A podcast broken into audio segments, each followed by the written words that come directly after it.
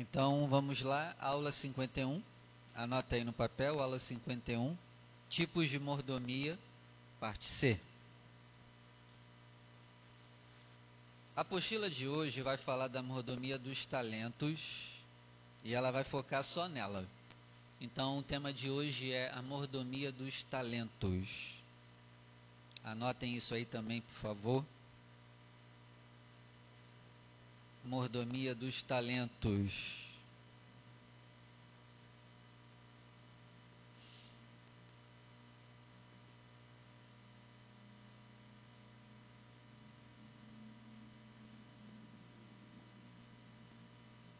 Ok?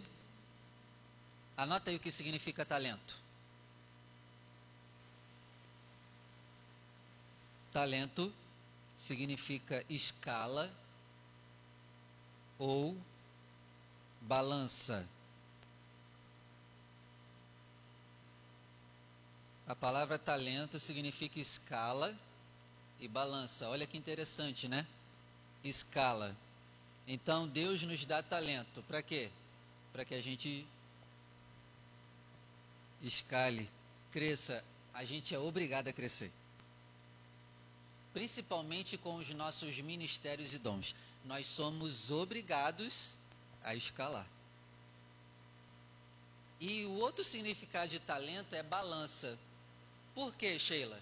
Porque vai ser por essa balança que Deus vai nos julgar. Se a gente usou os nossos talentos, os dons e os ministérios, é isso que vai ser julgado. Olha que terrível.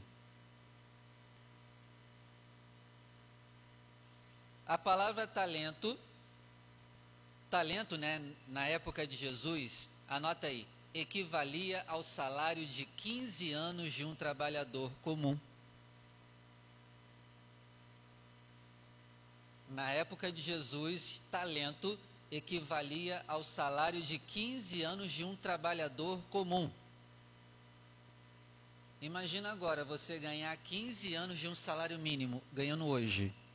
Imagina, Jesus chegar para você e te dar 15 anos de um salário mínimo. Eita, maravilha, hein? Oh. Talento equivale ao salário de 15 anos de um trabalhador comum. Anotaram? Deu para anotar, Rafael? Talento Anota aí, é 34 mil, 34 mil, 272 quilos. Talento é 34 mil, 272 quilos de prata.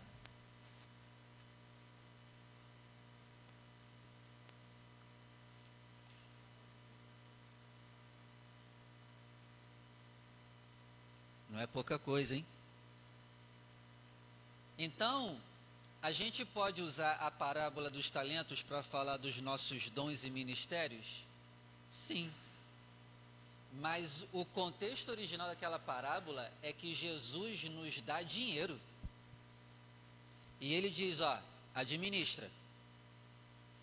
A palavra talento na época de Jesus não, não fala de dom, de ministério, a gente pode levar para esse lado? Podemos.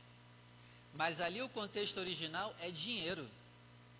Ele deu quilos de prata para cada um e disse: Ó, eu vou embora, multipliquem isso aí.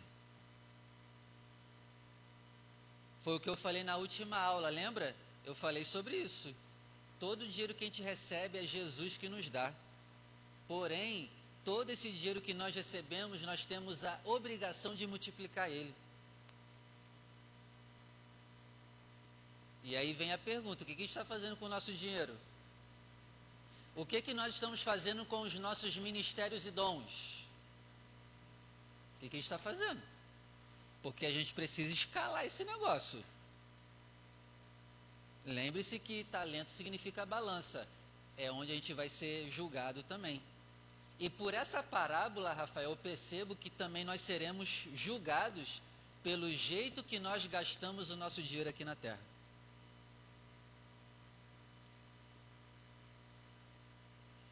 E se não houver um arrependimento do que a gente faz com o nosso dinheiro, a gente vai para o inferno por ter gastado o nosso dinheiro do jeito errado. Ah, Deus não se preocupa com o dinheiro. Vai nessa. Não, Deus não está nem aí com o que eu faço com o meu dinheiro, que importa é meu coração. Tu está indo para o inferno e não está percebendo. A parábola do talento nos mostra que Deus se preocupa com o que você faz com o dinheiro que Ele te dá. Tudo que você recebe foi Jesus que te deu e precisa ser usado com muita sabedoria. É por isso que eu, que eu iniciei aqui o culto de terça para a gente aprender a, a administrar o nosso dinheiro e cuidar dele com muito carinho, porque nós seremos condenados também pelo que a gente gastou o nosso dinheiro. Isso é muito sério. Então, o cara que mais recebeu talentos foi quanto naquela parábola? Você lembra? Na parábola dos talentos teve um que recebeu mais. Ele recebeu quantos? Cinco. Sabe quanto valia cinco talentos na época de Jesus?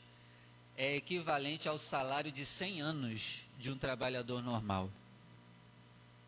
Imagina você ganhar hoje 100 anos de um salário mínimo ganhando hoje. Deus, Jesus te dá 100 anos de um salário mínimo. Você recebe hoje. E aí, está bem ou não está? Mas lembre da cobrança. Quanto mais é dado, isso vale para o seu dinheiro. Quanto mais você ganhar, mais você será cobrado também. Quanto mais dons você tem, mais você será cobrado. Quanto mais ministérios você tiver, mais você será cobrado. E tem, e tem gente que diz que Deus não está nem aí porque a gente faz com o nosso dinheiro, né? E tem gente que diz que Deus não se mete nesse negócio de dinheiro. Eu posso fazer o que eu quiser com o meu dinheiro? Não, meu irmão, não pode. A parábola do talento é bem clara, mostrando o quê? Que todo o dinheiro que nós temos foi Jesus que nos deu. E ele vai pedir contas. E nós precisamos multiplicar o nosso dinheiro. Parece que Jesus é um coach, né, atual, né? Não parece? Você tem que ganhar mais. Você tem que prosperar. Não parece? É, meu irmão, o negócio é sério. A gente deveria a cada ano estar tá ganhando mais. Multiplicando o que a gente ganha. É sério, gente. Amém? Alguma pergunta até aqui ou está tranquilo? Já entrou temor aí? Já entrou temor? Pastor, depois dessa eu não vou gastar o dinheiro. Também não vai adiantar nada. Você está lascado porque não pode enterrar. Tem que usar e do jeito, do jeito certo. Ah não, pastor, então depois dessa só vou guardar. Ih, tá ferrado também.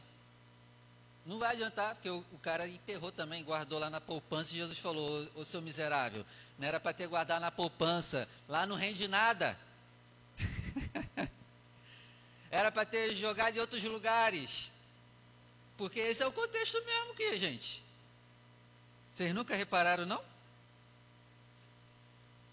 Então, essa parábola, ela está lá em Mateus 25, do verso 14 ao 30. Anota aí, a parábola dos talentos. E o talento naquela parábola, o contexto original do talento é o que mesmo? Talento lá é o que? No contexto original mesmo. O talento lá é o quê? É dom ou é dinheiro? É dinheiro, gente. Eu acabei de falar aqui. Dinheiro. É dinheiro. Até porque tá, vocês não anotaram, não é possível. Talento é 34 mil cada talento. A cada, um talento vale 34.272 quilos de prata. Talento é uma medida para prata. Então o contexto original é Jesus dando dinheiro para cada pessoa. Eu posso usar aquela parábola para falar de ministérios e dons que você precisa usar? Até posso. Mas o contexto original é dinheiro. Ele deu dinheiro. O dinheiro que você ganha foi Jesus que te deu. Glória a Deus por isso. Mas só que tem um problema. Ele vai cobrar todo o dinheiro que ele te deu. Toda a besteira que você gastou com seu dinheiro, a gente está lascado. Se a gente não administrar bem o nosso dinheiro, está lascado, porque é isso que a parábola dos talentos quer dizer. O foco dela é dinheiro, gente. Entenderam isso agora? Não? Sim? É dinheiro. Ele deu quilos de prata para cada um de acordo com a sua capacidade. Essa parábola é uma parábola que fala do tempo do fim. Essa parábola é uma parábola que fala do tribunal de Cristo e do juízo final. Essa parábola mostra Jesus como um empresário. Já repararam isso? Essa parábola nunca o quê?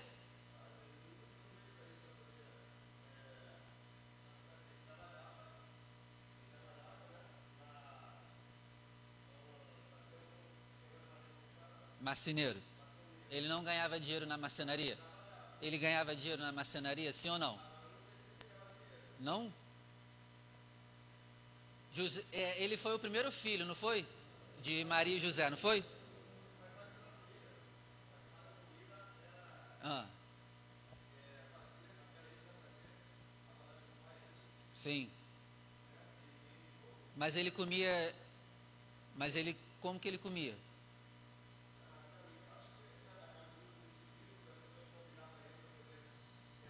Alguém tinha que pagar aquilo ali, não é? Alguém tinha que pagar para ele comer, concorda? Vamos lá, José, pai de Jesus, né? Entre aspas, morreu. Calma, calma aí, deixa eu explicar, calma aí, deixa eu explicar. Ele vivia pela fé, claro. Você vive pela fé, mas se tu não recebeu o que você ganha? Não, ele veio como homem. Tá, calma aí. Jesus, ele veio, é o primeiro filho de José e Maria, né? Tá, cara, deixa eu falar agora. Calma aí, rapidinho, deixa eu falar agora. Deixa eu falar agora, cara, calma aí. Eu vou deixar você falar também. José morre. E fica Maria com o filho mais, um filho mais velho, Jesus, e os guri lá. Quem foi que manteve, manteve a casa?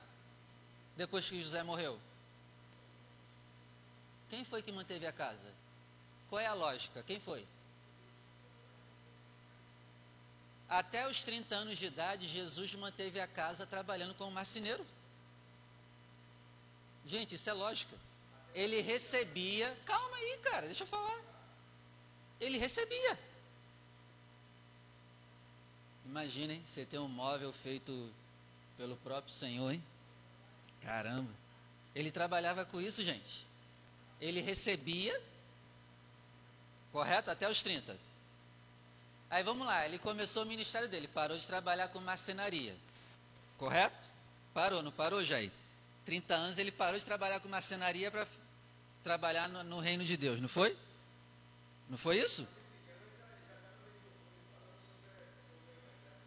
Sim, mas aos 30 anos ele rompe com o trabalho e se dedica só ao reino de Deus, não é? Até porque os irmãos mais novos já cresceram e poderiam manter a casa e manter a mãe. Até aqui correto. Judas era o que de Jesus no ministério? Tesoureiro, não era? Ele recebia ofertas. E você acha que ele não usava o dinheiro que entrava no ministério dele? Não tem lógica. Será que ele não usava o dinheiro que entrava, que Judas era o tesouro, será que ele não usava para comprar coisas para ele, para comprar coisas para os discípulos? Não tem lógica. Ele recebia dinheiro e usava o dinheiro em benefício dele e dos discípulos. Sim, o dinheiro de doação. Doavam para o ministério dele, ele usava o dinheiro. E qual o problema nisso? Eu posso usar o dinheiro das doações de vocês, porque eu vivo disso. E não é pecado nenhum.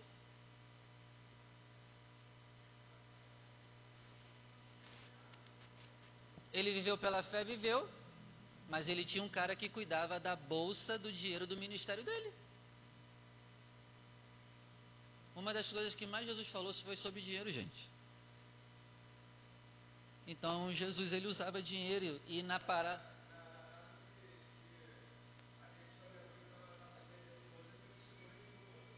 Sim, mas o que que uma coisa tem a ver com a outra? Nenhuma. A questão a questão Então a gente só prega o evangelho e não recebe mais dízimos e ofertas.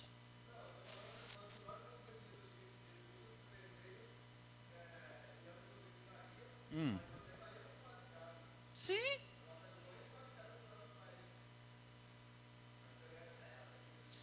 Sim. E eu não falei em nenhum momento que. Mas Je Jesus tinha como pai José e Maria.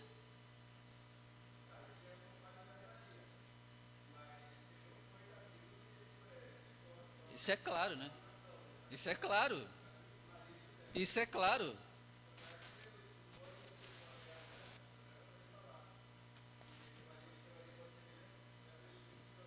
Sim, isso é claro. Eu falei alguma coisa ao contrário disso? Não, mas isso aí é. Isso aí todo mundo sabe.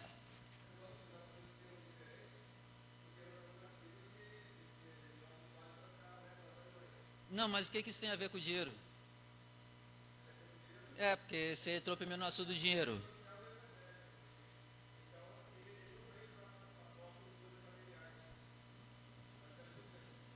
Sim, mas olha, você não está entendendo o que eu quero passar aqui. Eu estou falando que na parábola dos talentos, Jesus se apresenta como empresário. Eu não estou falando que ele focou no dinheiro. Na parábola dos talentos de Mateus 25, ele fala uma parábola dele e ele se posiciona como um empresário que deu talentos. Talento é o que? Dinheiro. Ele deu dinheiro para cada um deles talento é um quilo de prata. Calma aí. Calma aí. Talento é quilo de prata que ele deu para cada um. E ele disse: Eu vou embora. Multipliquem isso aí. E quando eu voltar, eu vou cobrar vocês. Então.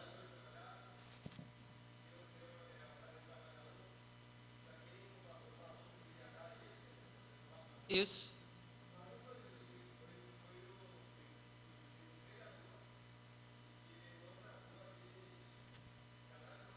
Não foi. Vamos ler lá?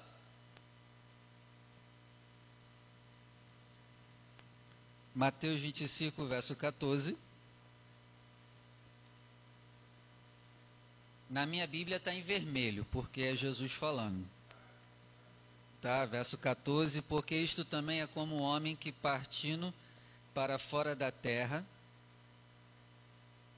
chamou os seus servos e entregou-lhes os seus bens. Finanças. Concordam? Bens é dinheiro. Patrimônio. Vou continuar lendo. 15. E para um ele deu cinco talentos. O que, que é talento para você?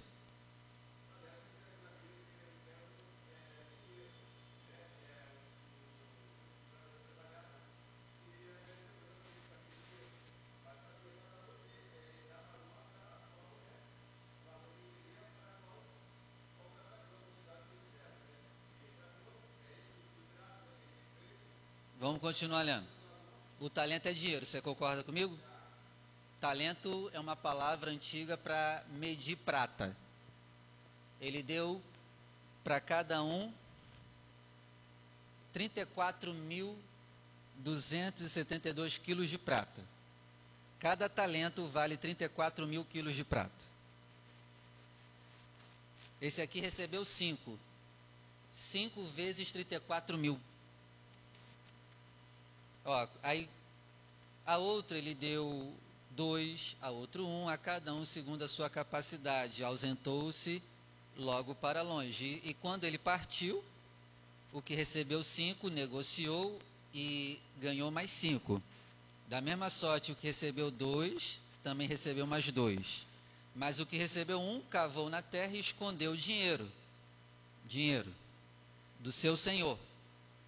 E muito tempo depois veio o senhor daqueles servos e ajustou contas com eles. E aí, quem você acha que é esse senhor que veio ajustar conta com eles? Quem, quem tu acha que é esse senhor que veio ajustar conta com eles? Fala aí, Jair. Quem é esse senhor aqui da parábola?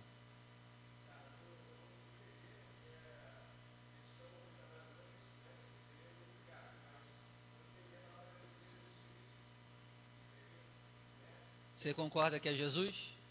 O Senhor?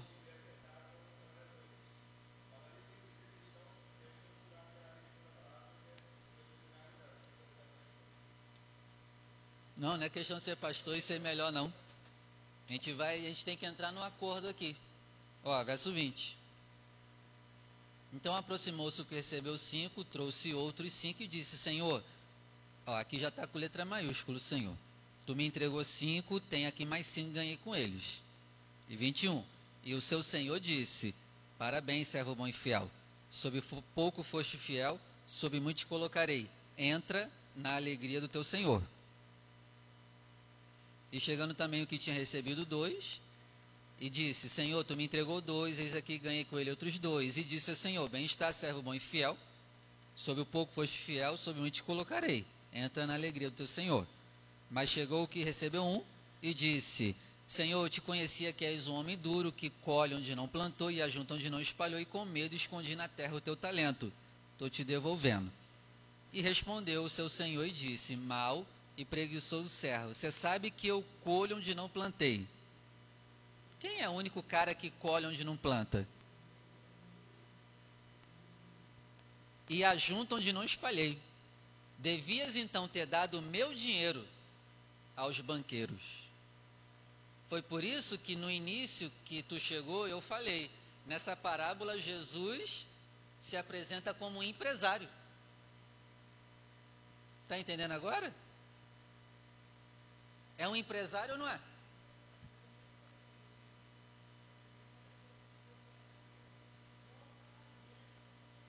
Aí ele continua, ó. 27. Tu tinha que ter dado o meu dinheiro para os banqueiros. Jesus usando linguagem de finanças. Por que deixar o dinheiro dele com os banqueiros? Que os juros ia ser maior. As reuniões de terça, né, eu falo para você guardar o dinheiro nos lugares que tem mais juros. Aí tem gente que fala, ah, que idiotice. Ah, que bobeira. Eu guardo na poupança mesmo. Olha aqui o que Jesus está dizendo. Você deveria ter guardado o teu dinheiro onde dá mais juros.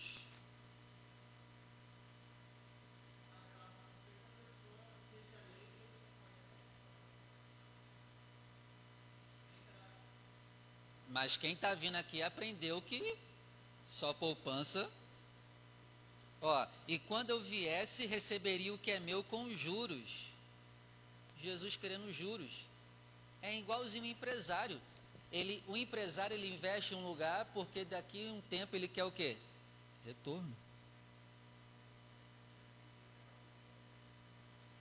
Então, nessa parábola, ele se apresenta já como empresário que injetou dinheiro na gente para que a gente multiplique o nosso dinheiro, para que quando chegue o dia do acerto de conta, a gente mostre para ele, ó, tu me deu um salário de mil reais por mês, eu multipliquei e terminei ganhando dois mil reais por mês. E os dois mil reais que eu ganhei ou mais, eu dei o dízimo, eu ajudei o próximo, cuidei da minha família. Toma aqui o que é teu.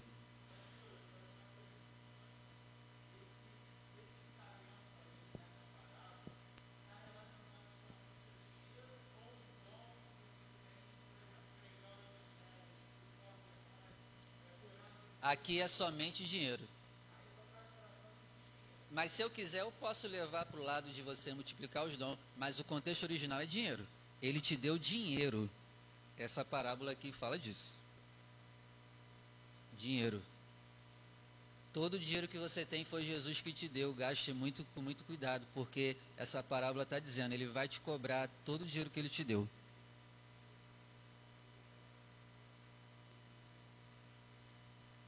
Aí, ó, Jesus continua dizendo, 28, tira, pois, o talento dele, tira o dinheiro que eu dei para ele, e dá para quem tem 10. 29, porque a qualquer que tiver será dado e terá em abundância, mas ao que não tiver, até o que tem ser-lhe-á tirado. Caramba. Verso Senhor, nunca tire meu dinheiro, Senhor, em nome de Jesus. Sim, pode servir, a gente pode levar para o lado ministerial, mas o contexto aqui certo é dinheiro, meu irmão. Aí, verso 30, ó, lança, pois, esse servo inútil nas trevas exteriores. Quem é o cara que tem poder de lançar alguém no inferno? Essa parábola aqui, quem é o Senhor? nas trevas exteriores, ali haverá pranto e ranger de dentes. Então, Jesus aqui ele se apresenta como um empresário que precisa fazer uma longa viagem e deixa a administração de seus investimentos nas mãos de três bons gestores. Outra coisa que eu aprendo com essa parábola, ele deu a maior quantia ao que era mais capaz ao segundo um pouco menos e menos ainda para o terceiro. Outra coisa que eu aprendo com essa parábola. Outra coisa que eu aprendo com essa parábola, ele deu uma missão específica com um prazo definido. Multiplica. Outra coisa que eu aprendo, quando ele voltasse, cada um dos gestores deveria prestar contas do seu sucesso individual no cumprimento da missão. Outra coisa que eu aprendo com essa parábola: o primeiro e o segundo gestor tinham dobrado o valor do investimento. Vocês acham mesmo que Jesus morreu por você e por mim para a gente ficar na igreja assistindo o culto e depois ir embora? O sangue de Jesus é mais precioso do que todo o dinheiro do mundo, não é? E você acha que ele caiu sobre nós para quê? Para a gente não dar resultado para ele? A gente tem que dar resultado para ele nas finanças. Como assim, pastor? Eu tenho que ganhar mais dinheiro para a glória de Deus? Tem. Porque se tu ganhar mais dinheiro, tu vai abençoar mais a obra, tu vai abençoar mais as pessoas à sua volta. Tu tem que multiplicar os teus ministérios, os teus dons para a glória de Deus. Tu tem que multiplicar alguma coisa. Alguma coisa na tua mão tem que crescer. Ou você acha que ele morreu, sacrificou aquilo tudo para você hoje vir dizer: Ah, eu não preciso fazer nada porque meu Jesus já fez tudo por mim. E viver no mundo da fantasia, da xuxa, da imaginação. Você e eu vamos ser cobrados. A gente tem que dar resultado em alguma coisa no reino de Deus. Temos que dar resultado nas finanças, nos ministérios, nos dons. Com o risco de ir para o inferno se não dermos resultados. É isso que a parábola quer passar para a gente. Ó, o terceiro enterrou, ele não assumiu risco nenhum. Esse é o nosso problema, a gente não quer correr risco nenhum. É por isso que a gente não faz a obra, que a gente não quer correr risco. É por isso que a gente não quer saber qual é o nosso dom em ministério e começar a usar. É por isso que a gente só quer ser pessoas que vêm para a igreja, ouvem a palavra e vai embora. Porque a gente não quer correr risco. E isso, viva uma vida sem correr risco nenhum. Você está enterrando e vai ser cobrado. Engraçado que para pecar a gente corre risco, né? Mas para as coisas de Deus a gente não quer correr risco. Outra coisa, ele não fez esforço nenhum e não gerou nenhum retorno sobre o investimento. Ele simplesmente manteve o que recebeu. Outra coisa que eu aprendo nessa parábola: o terceiro gestor, o terceiro é aquele que enterrou. Ele achou que também tinha o direito de recompensa e elogio. Ó, deixa eu te falar. Se tu não faz nada por essa igreja, tu não merece elogio nenhum quando essa igreja crescer. O meu nome e o teu não merece ser lembrado. Nossa, pastor, que isso? É, quem não faz nada não merece elogio, é o que essa parábola está dizendo. Porque tem um sanguessuga que não ajuda em nada a igreja. Aí quando a igreja cresce, ele quer ser lembrado. Ela quer ser lembrada. Não! Poucos se lascaram para que essa igreja crescesse, enquanto a maioria não merece ser lembrado.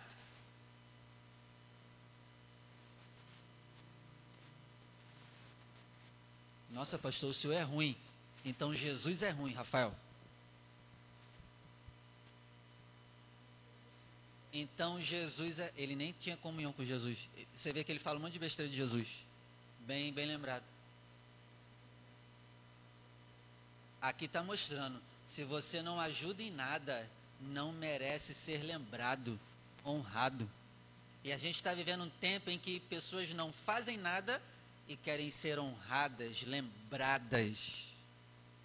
Não, não vai ser lembrado, não vai ser honrado. E aí, o que, que vocês acham disso? Certo ou errado? Certo? E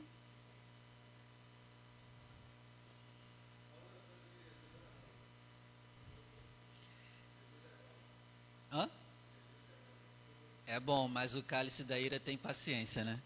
Uma hora vai transbordar e a chapa vai esquentar. Ele é bom pra caramba, mas não deixa o cálice encher. E uma hora vai encher. É aí que está o perigo.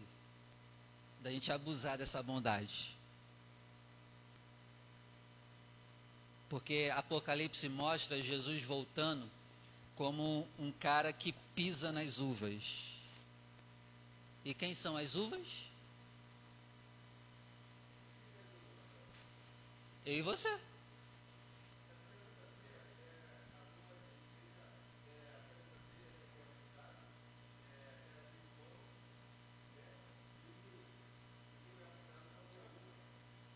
Quem não é batizado come uva na hora da ceia? Vixe, nunca vi isso, cara. Isso é igreja?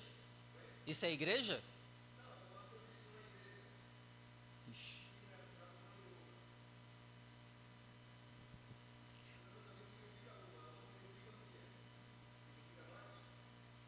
No contexto de Apocalipse, sim.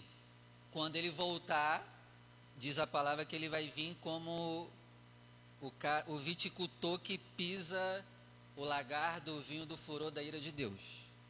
Ali, no contexto de Apocalipse, representa nós. No contexto da Santa Ceia, a uva representa Cristo, o sangue de Cristo derramado. Então tem que saber fazer essa diferenciação. Então, continuando, o terceiro gestor achou que também tinha direito de recompensa e elogio, porque ele tinha protegido o dinheiro que lhe tinha sido entregue e ele recebeu elogio? Ele foi elogiado? Tu acha que tu vai ser elogiado por não ter feito nada? Jesus não vai te elogiar e nem me elogiar. Guarde essa, meu irmão. Por isso que a gente tem que trabalhar sangue nos olhos pelo reino. Tanto é que as igrejas de Apocalipse, Jesus sempre começa dizendo: Eu sei as tuas obras, vigia o que você faz, vocês não trabalham, ou vocês trabalham, vigiem as suas obras. Façam, façam.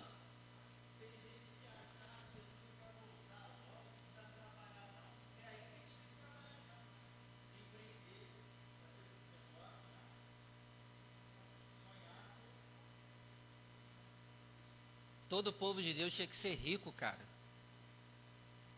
Se eu tivesse dinheiro agora, eu ia comprar todas as mulheres da, que são vendidas da América do Sul, América Central, que são vendidas para a Europa para serem escravas sexuais.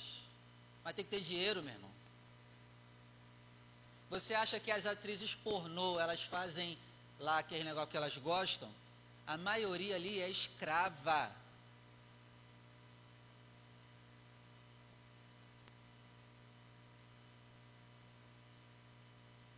E ainda tem os idiotas que tá na igreja e fica vendo essas Deixa eu até ficar quieto para não falar coisas impróprias nesse horário.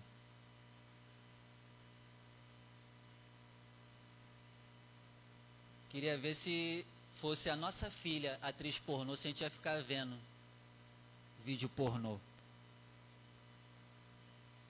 No dos outros é sempre legal, né?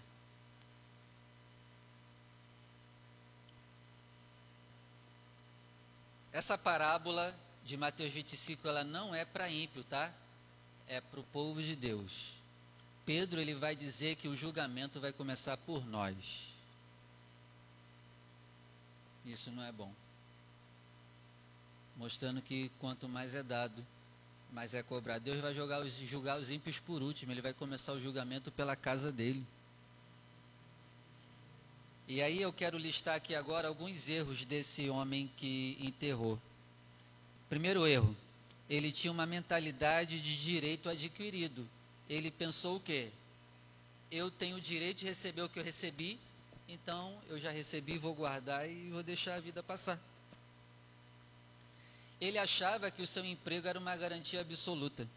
Ele achava que era suficiente estar presente no local de trabalho ele não achava que o seu emprego e seu futuro dependiam do seu desempenho. Esse é o problema que a gente tem também. A gente acha que a gente pode estar na igreja, mas não tem que ter desempenho nenhum. Não tem que fazer nada. Né? As pessoas têm tanto medo de transformar a igreja num. Como é que é o nome? Numa empresa, que elas dizem assim: não, a gente precisa bater meta. Aí a gente entra no outro extremo, né? A gente não quer transformar a igreja numa empresa, e aí a gente entra no outro extremo. Não, não tem que falar de dinheiro, não tem que contabilizar as almas que a gente ganhou, não, não tem que ser cobrado por alguma coisa, porque aqui não é empresa. E aí entra no outro pecado, que é o que? Não dá fruto nenhum.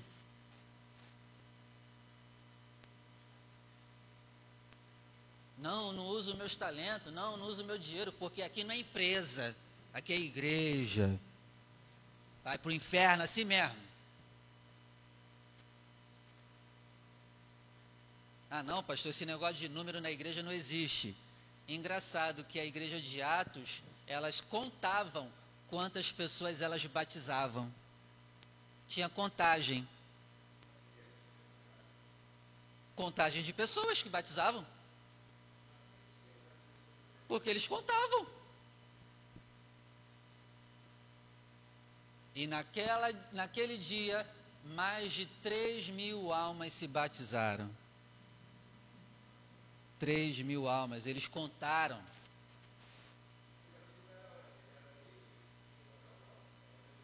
Ah, eu não sei.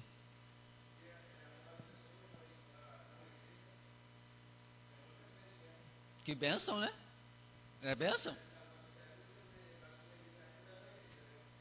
Não, eles batizavam provavelmente em cachoeira, essas coisas, Rio Jordão, sei lá, qualquer lugar aberto, eles batizavam.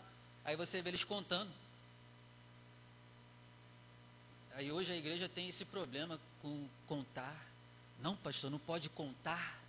Porque se contar vai fazer igual Davi que tentou contar e sofreu. As igrejas do Novo Testamento elas tinham um nome, a lista de todos os membros de cada igreja. Mas hoje não pode, senão a igreja vira empresa. Não, pastor, não pode cobrar de mim ganhar almas, porque a gente não é empresa. É. Mas aí entra no outro extremo, não faz nada. Quanto tempo você não ganha uma alma para Jesus? Há quanto tempo você não traz uma pessoa para a igreja? Não, pastor, mas não é empresa não. não. Não fala esses negócios que a gente não é empresa. É. Mas se prepara porque a gente vai ser cobrado. Parece uma empresa, né? Jesus tratando a gente, né? Parece com igualzinho um empresário, né? Não, mas não, não pode falar esses negócios, né? É, vamos parar por aqui.